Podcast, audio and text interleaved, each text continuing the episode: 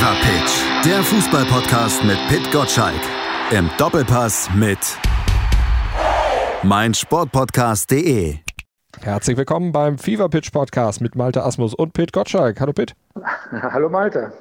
Bist du, bist du eigentlich schon Bundestrainer oder muss ich jetzt noch warten, bis du es offiziell bekannt Ja, die Bildzeitung hat mich noch nicht gefordert. Die haben noch nicht gesagt, äh, Malte soll es machen. Also deshalb warte ich noch mit der offiziellen Verkündung. Außerdem hat Olli Bierhoff ja auch gesagt, wir haben Zeit. Wir müssen das nicht sofort verkünden.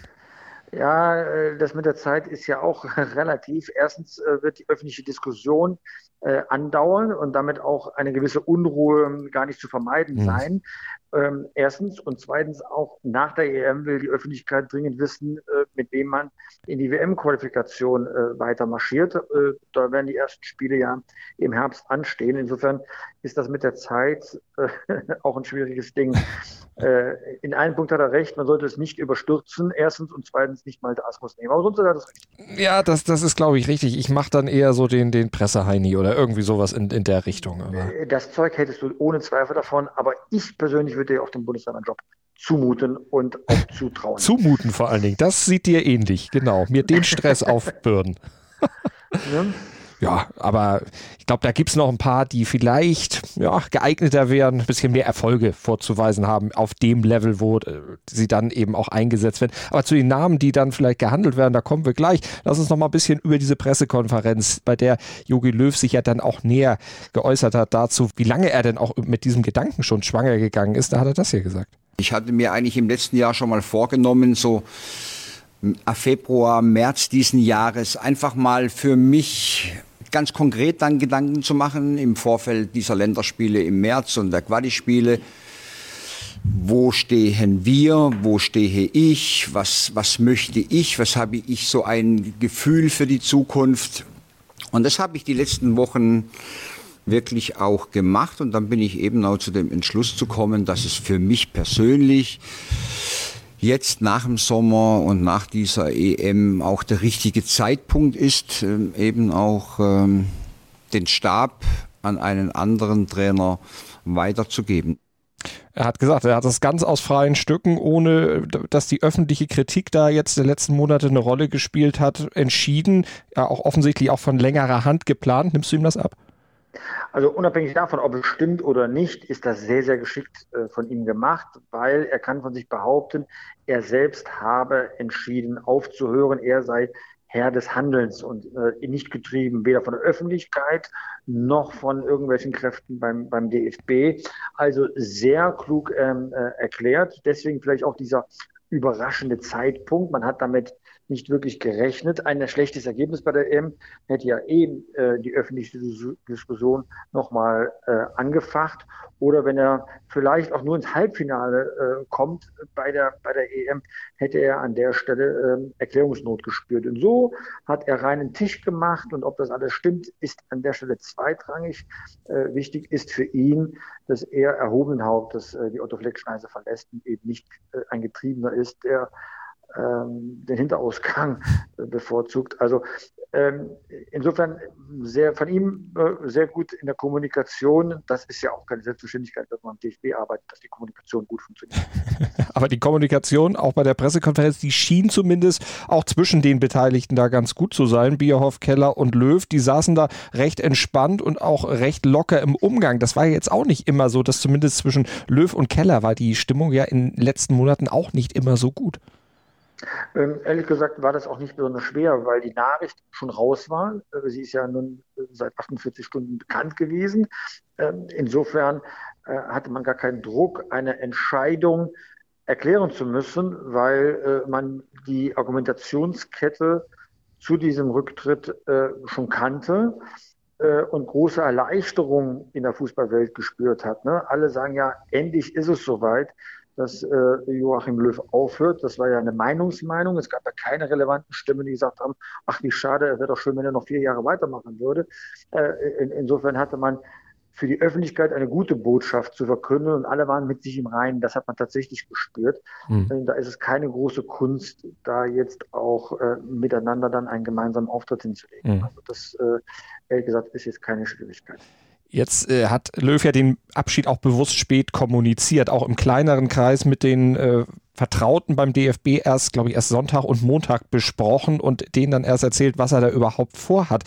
Ähm, das soll ja, was ich gelesen habe, auch ein Kniff gewesen sein, um diesen Maulwurf, der ja offensichtlich im DFB ist und äh, Sachen gerne nach außen gibt, diese Indiskretionen da streut, den ein bisschen aus dem Spiel zu nehmen. Es scheint ja funktioniert zu haben. Also von denen, mit denen er gesprochen hat, scheint keiner der Maulwurf zu sein. Ich kann da mal ein kleines Geheimnis erzählen. Am Tag, als das bekannt gegeben worden ist, hatte ich auch schon einige Zeit vorher einen Anruf bekommen, wo mir jemand gesagt hat, der Yogi Löw hört im Sommer auf. Ich konnte es zuerst gar nicht glauben, deswegen habe ich da nicht schnell genug reagieren können, um eine zweite äh, Meinung einzuholen, also eine Bestätigung reinzuholen.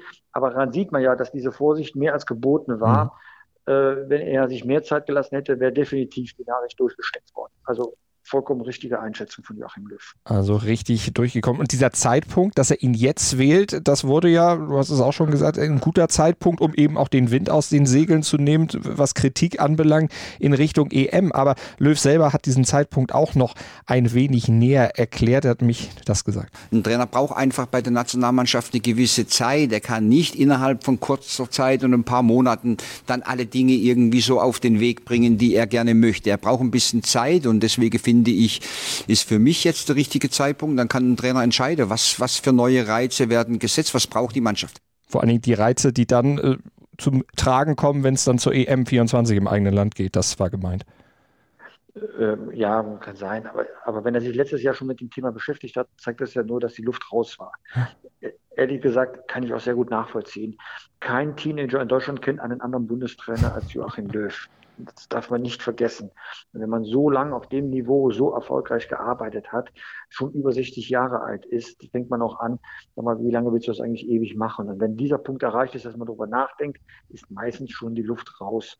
Und äh, sag mal, gut ist, dass er nicht auf Halten gespielt hat, äh, also dass man ihn hätte äh, raustragen müssen, äh, sondern äh, dass er dann entsprechend auch konsequent ist, äh, irgendeinen Zeitpunkt dann zu erwischen, wo es der Öffentlichkeit mitteilen kann.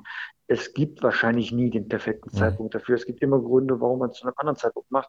Aber als er es den drei Bayern-Profis damals mitgeteilt hat, dass ihre Nationalmannschaft vorbei ist, hat er es ja auch so in, in, in diesem Dreh gemacht, also kurz nach Jahresbeginn. Insofern ähm, hat er wahrscheinlich auch die äh, ruhigen Tage äh, über den Jahreswechsel dann genutzt, äh, äh, das für sich zu erörtern und dann die Entscheidung reifen zu lassen. Und jetzt hat er Vollzug gemeldet. Also ich finde, da hat er alles, alles richtig gemacht. Jetzt hören ja 2021 im Grunde drei Granden in Deutschland auf. Angela Merkel, Jogi Löw und vorhin äh, mitgekriegt Dieter Bohlen bei DSDS.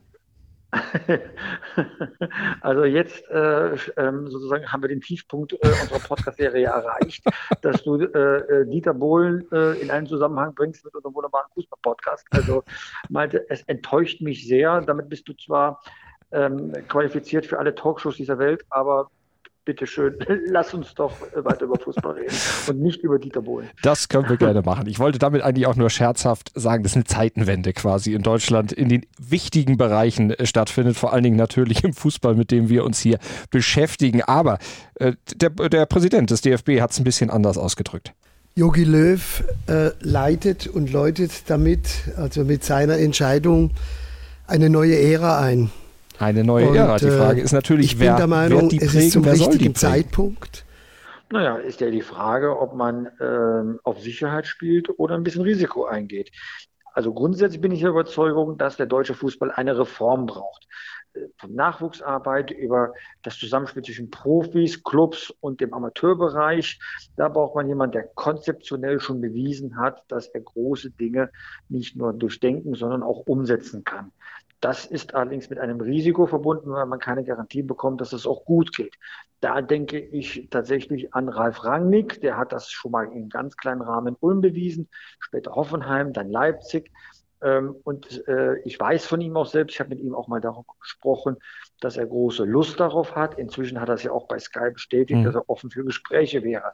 Die andere Lösung ist, dass man einen erfahrenen Bundesliga-Trainer nimmt, Jürgen Klopp, der gerade in England äh, eine gewisse Durststrecke hat und äh, gar nicht zur Verfügung steht, wie er selbst sagt. Hansi Flick, der eine Verbandsvergangenheit hat, aber bei Bayern München bewiesen hat, dass er sehr gut mit Stars umgehen kann. Oder man guckt in die eigenen Reihen, entweder den Co-Trainer Markus Sorg äh, äh, holen kann, der noch nie selbstständig große Mannschaften geleitet hat, aber das gehört auch zur Tradition des DFB, dass ein Co-Trainer nachrückt, ne, so äh, Joachim Löw, mhm. so in der Vergangenheit auch mal Helmut Schön oder Jupp Derwe. Insofern wird man sich da treu bleiben. Und natürlich Stefan Kunz, der die junge Generation kennt und seit Jahren auch äh, beleuchtet und beobachtet. Heißt, äh, er wäre auch einer, der mit dieser jungen Generation dann in den in der A-Bereich äh, dann aufsteigt und da ja auch ähm, zumindest in der U21-Bereich bewiesen hat, dass er Mannschaften zum Erfolg führen kann. Insofern hat man schon genügend Auswahl. Die Frage ist tatsächlich, wie viel Risiko geht man ein? Spielt man auf sicher? Dann holt man Leute aus den eigenen Reihen, weil die aus dem Verein Stand heute kriegt man nicht. Hansi Flick ist natürlich irgendwo ein Wunschkandidat.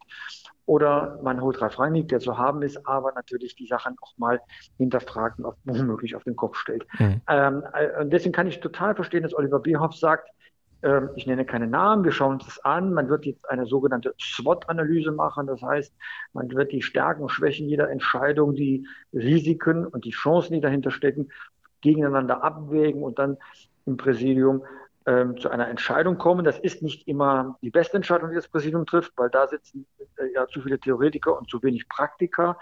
Aber ähm, da wird man irgendwann ja einen Namen nennen müssen, der ja. die Verantwortung übernimmt. Denkverbote wird es auf jeden Fall nicht geben. Das haben sowohl Bierhoff als auch Keller dann auch nochmal gesagt. Also es wird ja, tatsächlich. Aber das ist ja bla bla. Da ja. wird ja keiner sitzen und sagen, dann äh, bei uns gibt Denkverbote. Ja, also sowas ist ja sowas ist immer bla bla. Die hm. Frage ist, wo ist die Wahrheit? Haben Sie schon eine Meinung, in welche Richtung Sie gehen? Bequemer wäre es mit Markus Sorg, der ist willig, weil er noch nichts bewiesen hat in seinem Berufsleben, dass er eine Mannschaft äh, zum Erfolg führen kann. Ja, aber natürlich sagt man immer, äh, es gibt keine Denkverbote. Ja? Er wurde in der Pressekonferenz übrigens auch schon als Markus Löw bezeichnet. Also Bierhoff hatte sich versprochen. Ist das vielleicht schon freudscher Sprecher gewesen?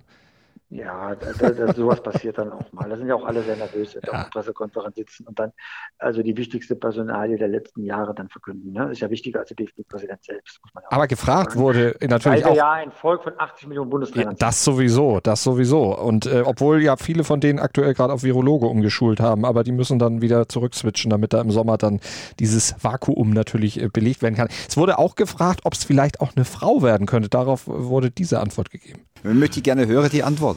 Wäre mein Weg. Hatte ich jetzt. Äh, ich würde nie etwas ausschließen, insofern ihr, ihr dürft weiter spekulieren. Soweit dazu. Ja.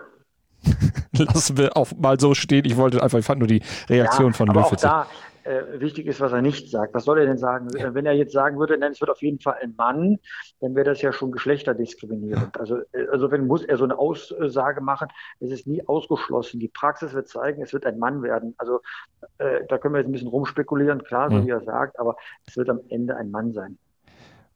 Wäre Bierhoff denn bereit? Du kennst ihn ein bisschen äh, von seiner Macht was abzugeben, wenn jemand wie Rangnick käme naja, der will ja Lust haben zu arbeiten und wenn seine Lust zu arbeiten eingeschränkt wird von jemandem, der ihn vielleicht bevormundet oder, oder Stress verursacht, dann wird er auch hinschmeißen. Also den Gedanken hat er selbst ja schon mal gehabt, als das nicht immer zu seinem äh, Wohlwollen da alles an die Verband gelaufen ist. Ja, ich kann mir nicht vorstellen, dass er das akzeptiert, dass er weniger zu verantworten hat. Mhm. Dann gucken wir nochmal auf die letzte Zeit, die letzte Phase, die jetzt eben mit Jogi Löw anbrechen wird. Die Länderspiele jetzt Ende des Monats und dann natürlich die Europameisterschaft, so sie denn stattfinden wird, beziehungsweise Bioff heute gesagt hatte, aktuell findet sie ja noch so statt oder ist sie noch so geplant, wie sie ursprünglich geplant war, nämlich als EM dann in zwölf verschiedenen Ländern. Ähm, jetzt gibt es ja natürlich diesen Blick voraus auf die Europameisterschaft und da hat der Präsident gesagt, dass der Rücktritt von Löw vielleicht da so ein paar Kräfte bei der Mannschaft noch freisetzt. Dass es zusätzlich auch, das sieht man ja auch immer wieder, einen neuen Kick auch für die Spieler geben wird, die nochmal mehr äh, aus sich herausholen werden, weil ich weiß, wie sehr sie dich schätzen und wie sehr sie zur Nationalmannschaft, gerne zur Nationalmannschaft kommen und die werden dir ein wirklich großartiges Abschiedsgeschenk bereiten können. Glaubst du dran? also nach der verkorksten WM 2018, wenn da nicht jeder Spieler motiviert ist, eine gute Europameisterschaft zu spielen, wenn also noch Potenzial da wäre, unabhängig von Löw äh, da mehr rauszukitzeln, ja, dann ist er sowieso fehl am Platz, ja. Also das ist jetzt Pfeifen im Walde, man will sich Mut zusprechen, der Bundestrainer geht, streng dich doch mal an und so weiter. Also jemand, der sich bei einer Europameisterschaft nicht anstrengt, hat echt äh, das letzte Signal nicht gehört. Mhm. Und für die Europameisterschaft sollen ja wahrscheinlich Hummels und Müller wieder zurückkehren. Muss man diese dieses Zurückrudern von Löw, wenn man es denn so nennen will. Er selber hat ja gesagt, ich habe ja nie die Tür zugemacht, ich habe sie aber auch nicht jetzt aufgemacht. Also von daher, ich habe eigentlich gar nichts gesagt, aber er hat ja doch im, im, in der Sportschau und im Kicker in den letzten Wochen eine ganze Menge gesagt. Muss man dieses Zurückrudern in Anführungsstrichen dann jetzt vielleicht auch anders beurteilen, dass er sagt, naja komm, ich bin sowieso weg, dann hole ich die eben nochmal und wenn es nicht klappt, ja Mensch, ihr wolltet die. Exakt so. Er wollte den Umbruch machen, ist ihm nicht gelungen. Da ist er zum Teil selbst dran schuld. Äh, zum Teil kann er nichts dafür. Corona hat ihm ja schon einige Länderspiele gekostet. Äh, daher konnte er nicht ausprobieren. Er hat einen herben Rückschlag bekommen mit dem 0 zu 6 gegen Spanien. Jetzt will er einen grünen Abschluss haben, äh, ne, am, am liebsten als Europameister, weil dieser Titel fehlt ihm ja noch äh, will er jetzt die beste Mannschaft ins Rennen schicken. Und dazu gehört ja ohne Zweifel äh, Thomas Müller, mit Zweifel äh, Mats Hummels. Äh, Jerome Boateng ist außen vor. Also ähm, er wird sich da unangreifbar machen und wird zwei der drei, also mit Sicherheit zurückholen. Ja, mhm. ich glaube fest daran. Und was kommt danach? Was kommt nach Sommer bei Jogi Löw? Das wurde auch gefragt. Also grundsätzlich kann ich jetzt irgendwie äh, äh, völlig ausschließen. Über, über, über das habe ich mir irgendwie keine so konkreten Gedanken gemacht. Was sieht denn, wie sieht denn meine Zukunft dann ganz konkret aus nach, nach dem Turnier? Weil äh, das habe ich dann auch wieder verworfen. Äh, das muss man dann auch sehen. Natürlich ist die emotionale Bindung äh, zum DFB, die schon auch natürlich vorhanden und die ist natürlich auch sehr, sehr groß, absolut. Ja, wo siehst du ihn denn ab Sommer? Was, was würdest ja, du dir vorstellen? Der wird erstmal ein Sabbatical nehmen und eine Auszeit machen und wenn da ein attraktives Angebot um die Ecke kommt, dann wird er vielleicht nochmal tätig werden. Ja? Also Berti Vogt, glaube ich, hat von der Schweiz gesprochen und so weiter. Selbst Franz Beckenbauer nach dem Weltmeistertitel 1990 ist dann zu Olympique Marseille gegangen. Das hat man ähm, schon erst wieder vergessen, äh, mhm. dass er dann auch nochmal Vereinstrainer äh, nicht nur beim FC Bayern geworden ist. Ja, er ist ja, er hat ja keinen Druck darauf. Also es wird Angebote kommen. Vielleicht kommt er auch auf die Idee, irgendwo in den arabischen Staaten nochmal Geld mitzunehmen oder er genießt einfach seinen Lebensabend. Also das ist wirklich alles Spekulation. Wenn der Punkt erreicht ist, dass du deinen Job nach so vielen Jahren aufhörst, wirst du erstmal die Beine lang machen und dann wirst du nicht reinhören, ob dann nochmal eine Motivation ist, irgendwo etwas Kitzliges dann mhm. aufzubauen. Und in, im Moment äh, wird er sich natürlich gar keine Gedanken darüber machen, welcher Club oder welcher Verband das sein könnte. Dann sind wir gespannt und warten erstmal den Sommer natürlich ab, die Europameisterschaft. Aber bis dahin wird ja noch eine Menge Fußball gespielt und ich bin mir sicher, da wird auch noch ein bisschen über Jogi Löw gesprochen werden, über die Nationalmannschaft sowieso und noch hängen die beiden ja absolut zusammen. Ja, soweit zum FIFA Pitch Podcast für diese Woche. Wir können noch kurz Werbung machen, natürlich für den FIFA Pitch Newsletter. Alle Entwicklungen rund um dieses Thema und alle anderen Fußballthemen natürlich 6.10 Uhr morgens in euer, im Postfach, im E-Mail-Postfach, wenn ihr den Newsletter denn abonniert unter newsletter.pitgottschalk.de. Alle wichtigen Sportinfos natürlich bei Sport 1. Diskussion im Doppelpass, sprecht ihr auch über einen Bundestrainer oder beschränkt ihr euch auf die Liga? sogar und da haben wir uns auch eine Überraschung ähm, überlegt. Ähm, aber da kann ich jetzt noch im Moment nicht zu viel sagen. Ähm, aber äh, natürlich wird der äh, Joachim Löw ein großes Thema sein. Klar. Du hast gesagt Überraschung, das reicht, um die Leute zum Einschalten ja. zu bringen. Natürlich Sonntag, 11 Uhr. Ja. Ne? Dann geht's los und wir sind nächste Woche dann wieder da. Dann wahrscheinlich nicht mit Bundestrainer-News, es sei denn, es tut sich tatsächlich irgendwas, aber das haben wir alles für euch im Blick und werden wir zu gegebener Zeit besprechen hier bei uns im Podcast. Pitt, vielen Dank. Ciao, ciao. Wie baut man eine harmonische Beziehung zu seinem Hund auf? Puh, gar nicht so leicht. Und deshalb frage ich nach, wie es anderen Hundeeltern gelingt, beziehungsweise wie die daran arbeiten. Bei Iswas Dog reden wir dann drüber. Alle 14 Tage neu mit mir, Malte Asmus und unserer Expertin für eine harmonische Mensch-Hund-Beziehung, Melanie Lippisch. Iswas Dog mit Malte Asmus. Überall, wo es Podcasts gibt.